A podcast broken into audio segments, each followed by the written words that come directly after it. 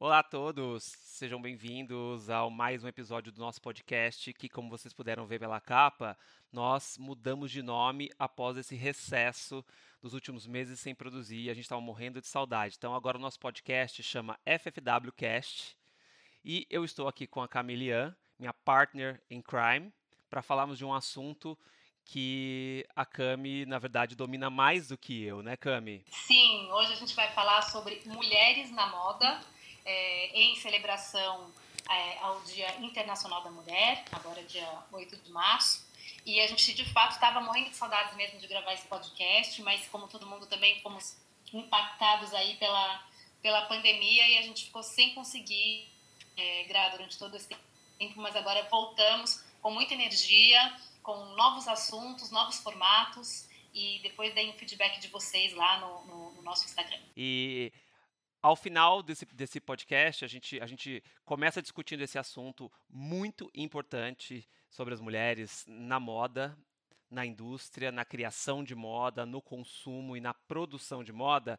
A gente encerra o episódio com um giro de notícias com os principais acontecimentos da moda na semana, que vai ser comandado pelo Lucas Assunção, que é o mais novo integrante da equipe da FFW. Bom, começando aqui, é, Cami, eu acho que seria legal a gente contar um pouco sobre o papel da mulher de uma forma geral na moda, né? A moda é, é uma indústria historicamente e majoritariamente direcionada às mulheres, certo? O público feminino é quem mais consome moda. É, exatamente. Ela é uma indústria que é impulsionada para as mulheres e por mulheres, né? Então, só que ao mesmo tempo ela ainda é dirigida por homens, né? Isso que é esse, esse é, desequilíbrio né, que a gente não consegue ainda entender, apesar de a gente já ter lido muitos estudos e muitas pesquisas, o porquê ele ainda acontece, né, porque não é um, um lugar de, de equalidade ainda entre, entre os gêneros. Exatamente. E a gente tem alguns dados aqui muito interessantes para dividir com vocês, que são determinantes dessa realidade, que dos 1,7 milho, milhão de trabalhadores diretos existentes na moda, no segmento de moda e confecção do Brasil, 76% ou 1,3 milhão são mulheres. É impressionante esse número, né? É, sendo que 40% dessas 1,3 milhão de mulheres são arrimos de família. Isso mostra também um, é, é, que esse número também está de acordo com o número global, né, que os dados do World Bank e do Fairtrade Certified, né, que são dois órgãos super é, confiáveis, diz que a cada oito pessoas empregadas no mundo, uma trabalha na indústria da moda. E 75% desses trabalhadores no setor de vestuário em fábrica são mulheres. Né? É, então, realmente, é, é 75% no mundo e 76% no Brasil é, são, são dados muito é, parecidos, né? Um, Sim. um meio que reflete o outro. Exatamente. E a gente foi atrás de outros dados, falando agora realmente da, das mulheres na criação. Agora está acontecendo a Semana de Moda de Paris do inverno 2021.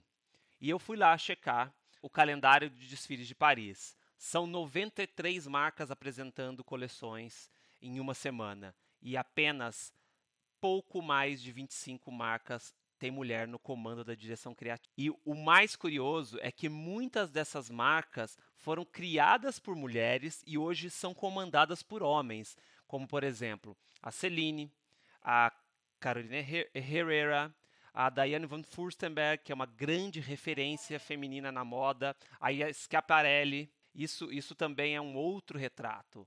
E trazendo para nosso cenário brasileiro, na última São Paulo Fashion Week, em novembro de 2020, 33 marcas apresentaram suas coleções e 13 delas eram comandadas por mulher. Entre elas, a gente tinha Juliana Jabur, Patrícia Vieira, a Amapô, a Ão, a Luffy, Lene Niemeyer, Isabela Capeto, Angela Brito, Renata Buzo, Fernanda Yamamoto e Rita, Glória Coelho, Neriage e a Niemeyer. É, vai, vai entender, né? É, é, e ainda assim, até nos, nos, bastidores, né, as pessoas que produzem os editoriais, as imagens, as campanhas, né, é, é eu tenho a sensação que há muito mais fotógrafos, homens do que mulheres, muito mais stylists, homens do que mulheres, maquiadores homens do que mulheres. Outro dia me perguntaram, ah, me dá umas, me dá, me fala aí uns nomes de, um, de umas stylists mulheres, de umas fotógrafas mulheres, que uma pessoa queria montar uma equipe só é, formada por meninas, né? Eu tive que, que sair um pouco da, da minha da minha caixinha dos, dos nomes óbvios assim que eu trago, porque eu não, eu não conseguia indicar 10 para ela, né? Realmente. A gente consegue rapidamente trazer 10, 10 fotógrafos homens na moda brasileira, né? É, stylists também. Então, inclusive muitos amigos nossos, né? É, mas eu acho que de, fa de fato falta mesmo aí é, mais força feminina nesses lugares de trabalho. Tem, sabe outro dado impressionante, Cami, que eu descobri nas minhas pesquisas?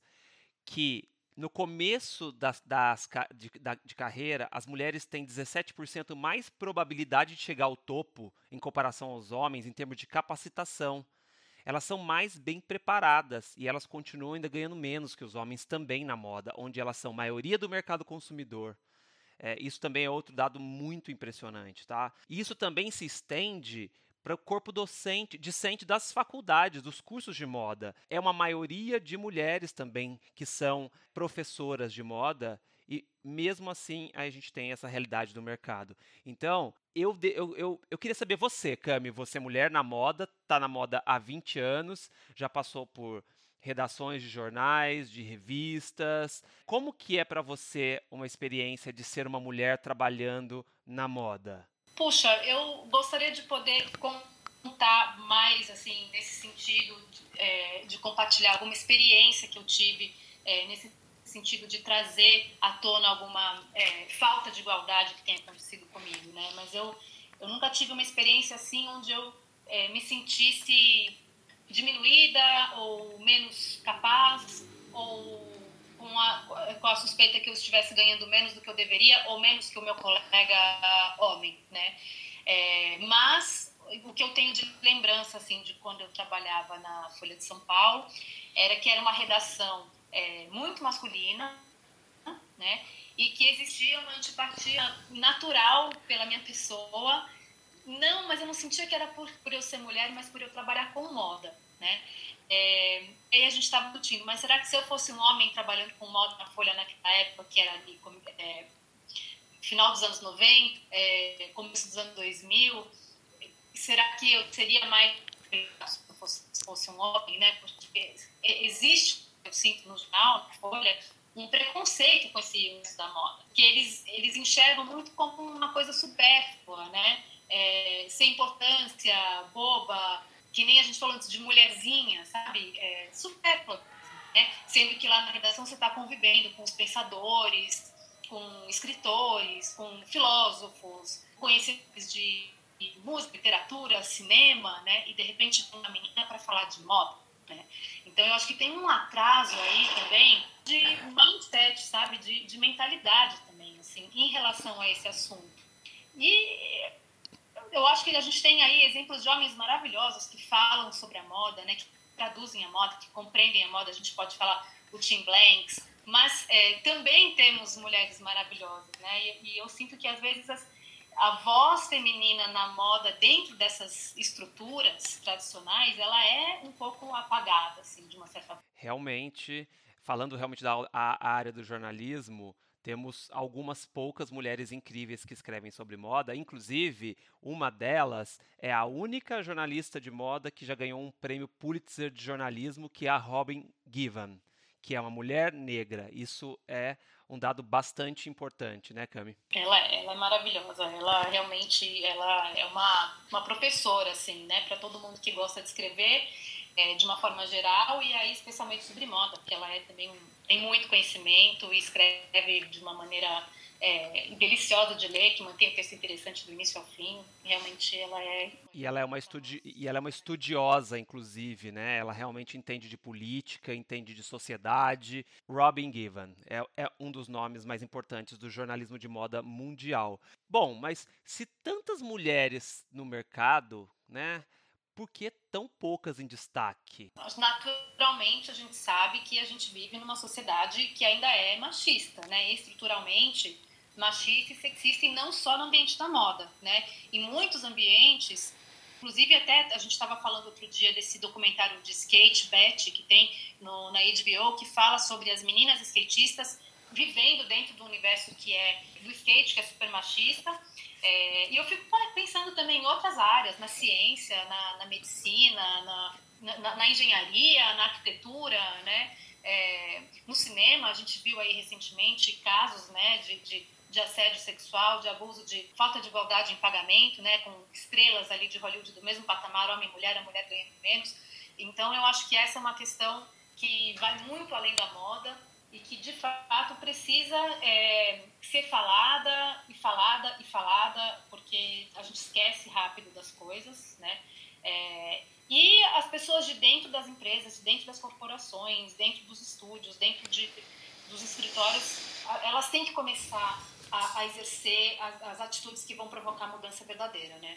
É, e tem que começar do alto e, e, e, é difícil né? É difícil fazer mudança de estrutura, a gente sabe, mas elas precisam acontecer e elas vão acontecer. Realmente é uma, uma mudança estrutural que precisa realmente acontecer e é urgente. Né? Pesquisas, várias, existem várias pesquisas sobre, sobre esses dados e é, de, é raríssimo uma mulher que não afirma que existe algum tipo de desigualdade dentro do mercado de moda. Tá?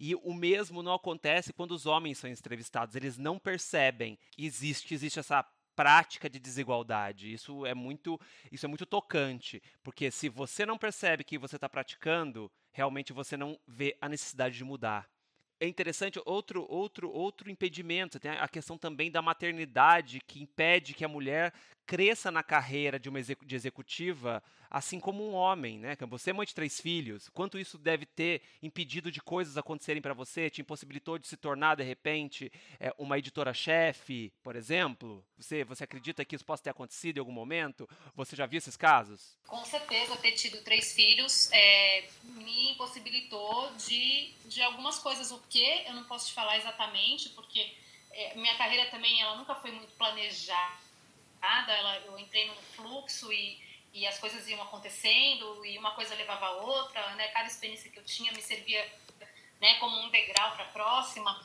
Então, assim, é, nunca deixei de fazer nada que me surgiu, né? Por causa dos meus filhos. E, mas eu também tenho certeza que se eu não tivesse nenhum filho, ou que se eu tivesse menos filho, eu, eu poderia ter tá, tá, tá num lugar mais longe hoje na minha, na minha carreira. E mais longe eu não falo nem em termos de, de influência ou de, ou de grana, eu falo assim de, de conquistas mesmo. Por exemplo, escrever um livro.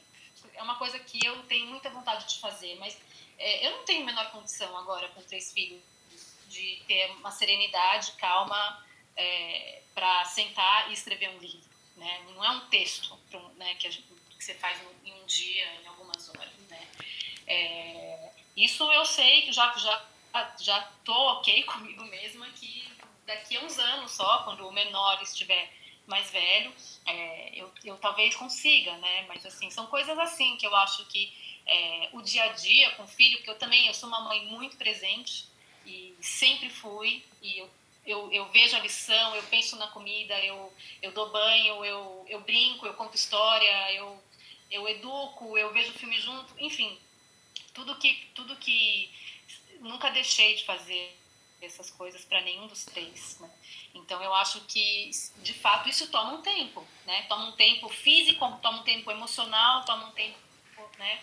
É, então eu acho que nesse sentido sim talvez sem filhos eu tivesse já em outro lugar ou feito mais coisas e tudo.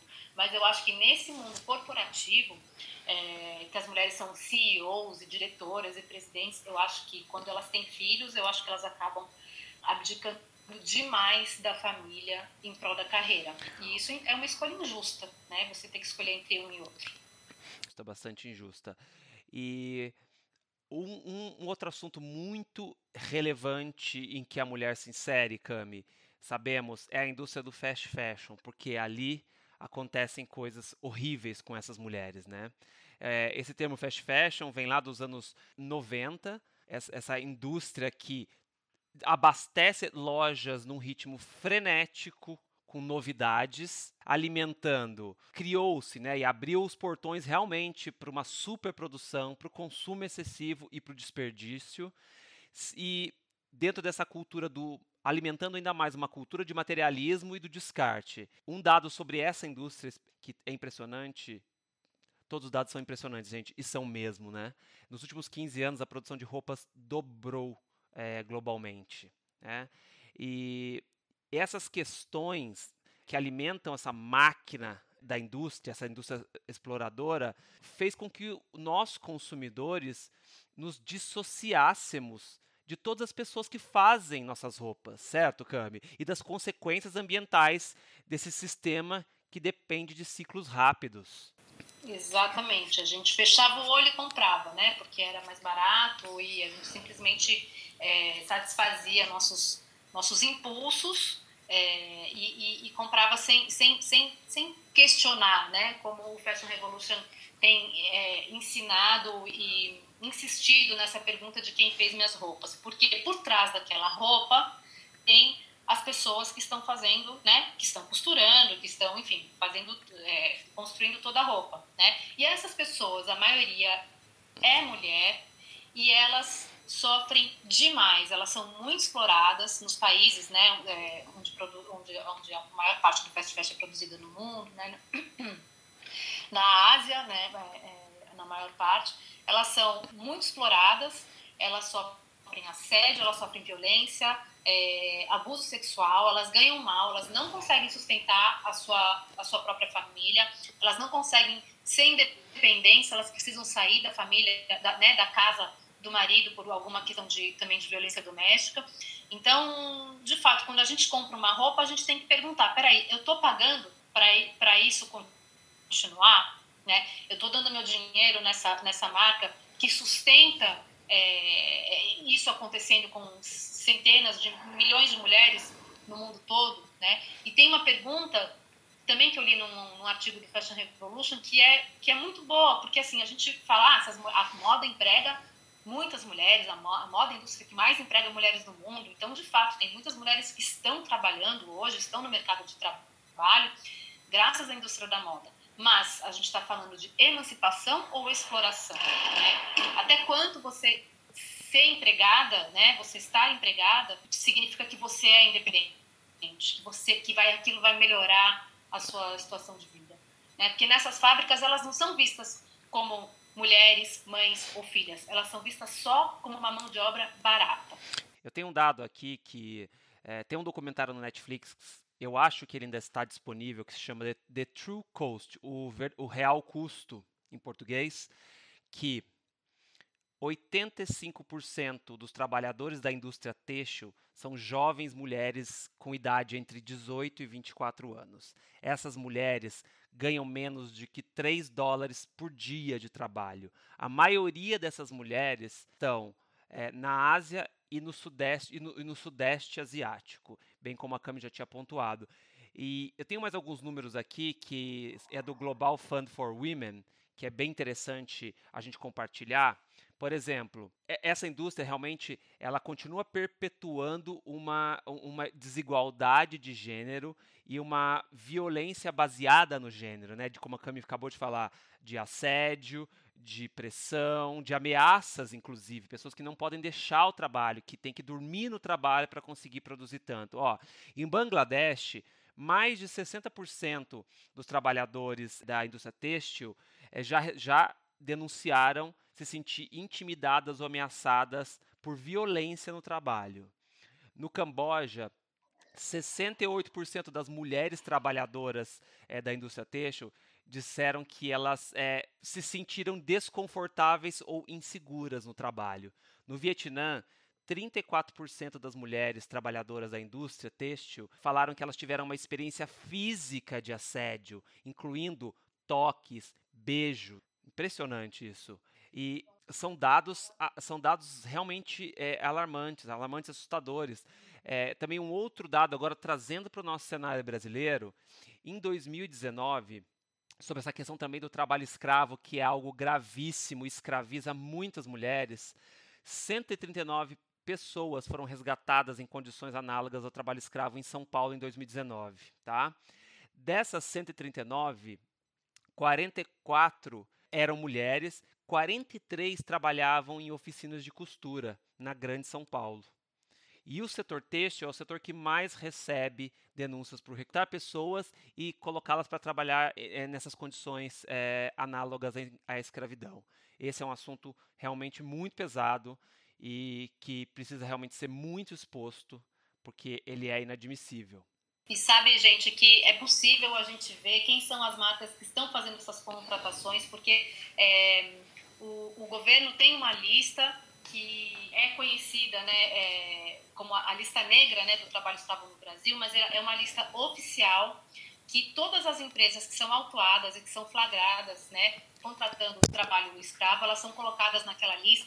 Então tem o nome da, o nome da razão social e o setor que ela, que ela, onde ela trabalha, né, e, e, o, e o estado, tá? Então eu já vi aí em alguns anos essa lista ela é atualizada todos os anos. Eu já vi algumas algumas empresas de moda aí bem conhecidas nessa lista e mas assim a maior parte são fazendas, né? É, fazendas de café, né? Tem, tem, tem muito trabalho escravo também acontecendo é, nessa indústria, mas tem ali, se você olhar e for até o final, você vai encontrar, e é muito importante a gente ter conhecimento disso para a gente poder fazer as nossas escolhas, tá? Porque sem conhecimento vira tudo um boato, né? Nada parece que é muito verdade, a gente leu, mas quem não sabe se é verdade, se não é, até hoje a gente não sabe, ah, mas e de tem trabalho escravo, a gente precisa se informar. E hoje tem muita gente séria aí, aqui no Brasil, fora do Brasil, que, que trazendo essas, é, é, essa, essa informação atualizada né, é, das empresas que contratam trabalho escravo. Exatamente. É, informação, informação e pergunte quem fez a minha roupa, né? Quem fez essa roupa que eu estou usando? Isso é, é isso é, é, você vai encontrar essas respostas. As respostas estão hoje públicas, né? É, busque conhecimento. E a gente pode afirmar realmente que em toda a cadeia da indústria da moda, da produção da matéria-prima, a confecção, a venda, a comunicação, ela é toda uma questão de direito das mulheres. As mulheres estão presentes em toda, toda a cadeia. E então, quando você vê marcas aparecendo no teu feed do Instagram, no seu e-mail, com e-mail marketing sobre empoderamento feminino, se lembre que algumas delas ou várias delas estão explorando o trabalho dessas mulheres. Eu acho que é algo que a gente tem sempre que desconfiar. Então, somente com informação a gente vai poder realmente mudar esse cenário. Eu queria só complementar que essas mulheres que trabalham nas fábricas, na, no segmento de fast fashion, né, elas também lá dentro começaram a se organizar politicamente né, dentro das, das fábricas e criar movimentos, né, de, é, sindicatos, né, para lutar enquanto um grupo contra a desigualdade, contra a exploração, contra a violência, né, e elas sofrem mais ainda por estarem né, liderando aí esse, esse movimento. Elas sofrem ameaças, elas são é, elas são demitidas, elas elas são é, elas apanham, né, é, os chefes batem nelas, é, não só quando elas estão liderando movimentos políticos dentro das, das, empresas, mas se elas às vezes não fazem a quantidade de roupas que elas têm que fazer naqueles dias. Né? Então elas estão aí se organizando politicamente e isso já é o início, né, é, semear aí uma mudança. Então o que eu acho mais maravilhoso é que a gente tem hoje mulheres que estão dispostas a sofrer muito para mudar o rumo da história.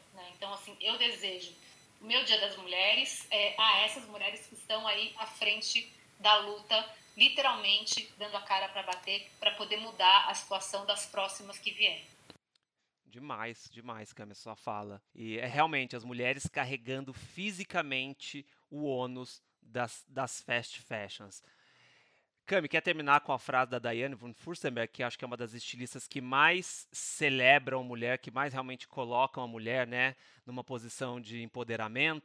É, quanto mais velha eu fico, mais me interesso pelas mulheres. Ainda não conheci uma mulher que não é forte. Elas não existem. Também acho. Muito bem. Agora a gente vai ficar com o Lucas Assunção, que vai trazer as principais notícias da moda brasileira e internacional na última semana. Com você, Lucas. Olá, eu sou o Lucas e aqui no FFW Cast eu trago um resumo das notícias mais importantes dos últimos dias no mundo da moda. Essa semana foi uma semana bem movimentada, com novidades, estreias e retornos. Em primeiro lugar, a gente teve a estreia da Gabriela Hearst à frente da direção criativa da Chloe, na Semana de Moda de Paris, após a saída da Natasha Ramsey-Levy, anunciada no meio do ano passado. Foi uma estreia bastante aguardada, já que muitos seguidores e fãs da marca gostavam do trabalho da Natasha e não sabiam o que esperar. A Gabriela é uma designer uruguaia, um nome bastante conhecido no mundo do ecoluxo e da moda sustentável. Ela foi, por exemplo, a primeira estilista a fazer um, um desfile totalmente carbono zero. E teve também várias outras iniciativas em prol do meio ambiente e de uma moda mais responsável. A estreia dela na Chloe foi bastante bem recebida, e a nova coleção é dita ser quatro vezes mais sustentável do que a lançada no ano passado, segundo informações da própria marca. O desfile e a coleção completa você confere lá no site da FFW. Teve também uma aquisição na semana passada. A Only the Brave, companhia mãe de marcas como Margiela, Diesel, Marni e Victor Rolf, adquiriu a marca alemã Jill Sander. Enquanto a gente bem sabe como algumas dessas histórias de aquisição acabam para algumas marcas, como a própria Margiela, outras parecem conseguir decolar com a aquisição de um conglomerado e toda a expertise de business que vem junto com isso. Não tem muito como a gente saber o que esperar, mas cabe ver o que Jill Sander vai nos entregar sobre o comando da Only the Brave. A gente teve também um retorno bem marcante na semana passada. Foi o comeback da Hood by Air, uma marca de streetwear que surgiu lá em 2006, criada pelo Shane Oliver e pelo Raul Lopes, e que ganhou muita visibilidade e muita notoriedade muito rapidamente, mas que estava em hiato, estava pausada desde 2017. A marca já havia anunciado seu retorno em julho de 2020 e esse ano retoma o seu Ready to Wear em grande estilo, com uma campanha estrelada por ninguém menos, ninguém mais do que Naomi Campbell. Essa campanha vem antes do lançamento oficial da coleção, que é bastante aguardado, já que o designer é conhecido por desfiles e apresentações bem performáticas. E uma semana de moda digital, a gente está bastante ansioso para ver como será essa apresentação, né? E uma polêmica que balançou o mundo do streetwear e dos sneakerheads na semana passada foi que Ann Hubbard, a vice-presidente a nível global da Nike, pediu demissão do cargo pediu demissão do cargo depois de descobrirem uma ligação dela com o um negócio de revenda de sneakers de edição limitada. Bom, basicamente, o filho dela, conhecido como West Coast Joe, tem uma loja de streetwear que realiza revenda de tênis e sneakers de edição limitada, e ele comprou mais de 100 mil dólares em tênis no cartão da mãe. Além disso, algumas outras histórias sobre acessos privilegiados que o filho dela teria sobre esses novos lançamentos de sneakers começaram a surgir. O mercado de revenda de sneakers é um mercado multibilionário e que só tende a crescer. Então a ligação de uma executiva da Nike com esse mercado de resale foi realmente bastante polêmico. A matéria completa com todas as informações sobre esse caso você também confere lá no site da FFW. E por último, a Savage Fenty, marca de lingerie da Rihanna, que é já bastante conhecida por seus posicionamentos de inclusão de diversidade e posicionamentos reais de inclusão para todos os corpos, contratou a sua primeira modelo e embaixadora com nanismo, a Tamira Laughlin, a Tamira McLaughlin, uma jovem de apenas 23 anos. Um movimento super importante na indústria e que a gente ama, que quando a Rihanna fala sobre inclusão de todos os corpos, ela realmente está falando sobre todos os corpos e todos os tipos de pessoas. Bom, esse foi o giro de notícias de hoje, para você começar a sua semana sabendo das notícias mais importantes que aconteceram na moda nos últimos dias. Nós ficamos por aqui, até o próximo episódio do FFW Cast. Nos acompanhe diariamente no Instagram, FFW, e no nosso site, ffw.com.br.